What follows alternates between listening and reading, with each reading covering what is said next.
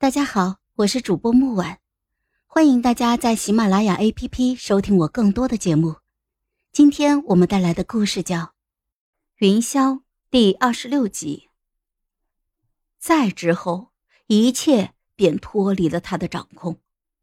宋城以为顾君临会借南虚国军队逼宫前夕，可顾君临那不知从何而来的责任感猛地迸发，让我得知了。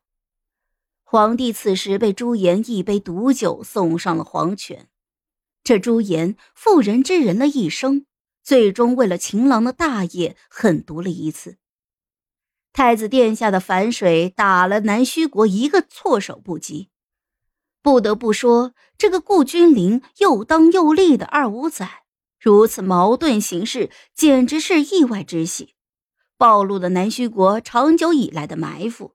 甚至还没来得及深究的暗线，就被他给端了出来。两败俱伤的时候，顾重霄带着孟家军包围了皇宫，控制了禁军，将埋藏在朝内的隐患一并除去。而江飞燕有了南虚国的作战图，上阵杀敌那便是易如反掌，还替我抓来了大势已去的许云和顾君临，扯着嗓子在大殿上喊道。砍死这两鳖孙！眼前的顾重霄一身银铠，威风凛凛。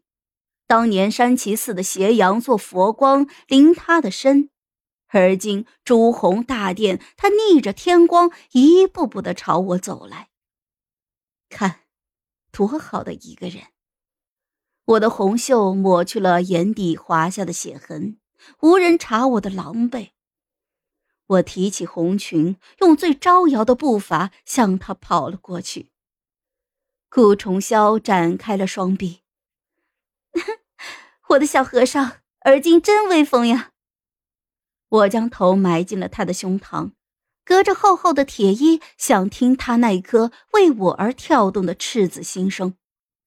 他声音闷闷的，略有一些不快：“这身铁梁，你莫要冻着了。”说罢，做事想松开双臂。我抬起头，在他的唇上啄了一口，眉目含笑：“小和尚，可舍得推开我？”他眸色一沉，一只手夹紧搂住了我的腰，另外一只手却是扶了扶我的面。愣神片刻，旋即就低头埋入了我的肩上。舍不得。脖颈被一股清凉浸润了，他方才抚我面的手还沾着些许的血迹。哎呀，他还是看到了。我摸了摸身上，发觉没有随身携带的帕子，心下难过了一番，只得捧起了他的脸。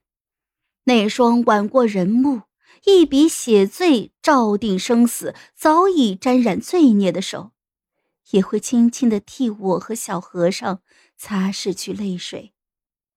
小和尚，我没带帕子，不能像当年一样替你擦羊崽子的口水一样去擦这污了的血了。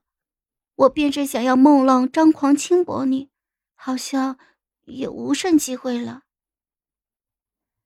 长盛十九年，圣上驾崩，顾君临此时跪倒在我的脚边。他双腿已经被我命人打折，竟还想站起来为我戴上木簪。我看他单手撑地，眸中柔情百转千回，仿佛天地之间独我二人。云儿，带簪子。我一巴掌就把他掀翻在地，装什么深情不渝？不过是而今小命被我拿捏在手里，才这般的伏低作小。若是还有些男儿骨气，一头撞死在这大殿之上，我还能够高看他一眼。别后二次相逢，一次是我狼狈落水，二次是你卑微匍匐。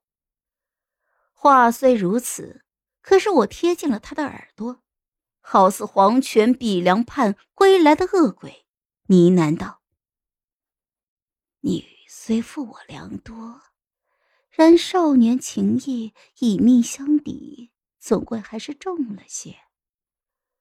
顾君临，如若你从大殿前街一路爬到另一端，叫着睽睽众目见你的狼狈，如同当年你害我沦为京中笑柄一般，我们俩便两清了，好不好？好，好，好，云儿，我们两清了，你不要怨我了。像是沙漠中生命即将干涸的旅人一般。猝不及防，望见了一泓清泉，他竭尽全力的爬了起来。当年人中龙凤，现在不过是我孟野云脚边的一只爬虫罢了。我笑盈盈的看着他，残阳如血照我衣，似才开苞的花烛，迸发着浓郁的勃勃生机。即便苍白的面色，恰如僵雕的西岩花，充斥着。沉沉的死气，如那地府的鬼差，一步步的引导着顾君临的爬行。他的双膝本就有伤，深色地砖就这样勾勒出两道狭长暗红色的血痕。顾君临，到了，我们之间那不足道的儿女情长，两清了。我蹲下来。歪着头，不自觉的浮现孩提时那般的天真无邪。你不是想回到那年相逢吗？他点了点头，顷刻又意识到了不妙，那双倒映着满天星斗的眸子此刻浑浊不堪，惶恐道：“啊，我不过是一时糊涂，原谅我好不好？月儿，原谅我，原谅。”哈哈哈哈哈！长盛十年的恩，换来了是你的仇报。我只当自己识人不清，我不怨你。这是我孟野云的自作孽。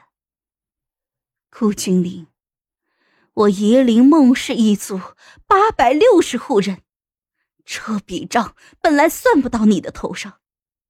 可你的父亲真是没骨气，一口毒酒就咽气了。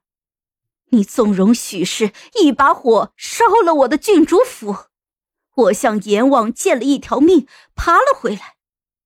可我的嬷嬷呀，活生生的死在了大火里。这样的业仇怎么可能两清？你既甘愿做那皇帝的太子，那便。父债子偿。好了，本集故事就到这儿，我们下集见，记得订阅和点赞哦。如果你有喜欢的故事，也欢迎在留言区告诉我们。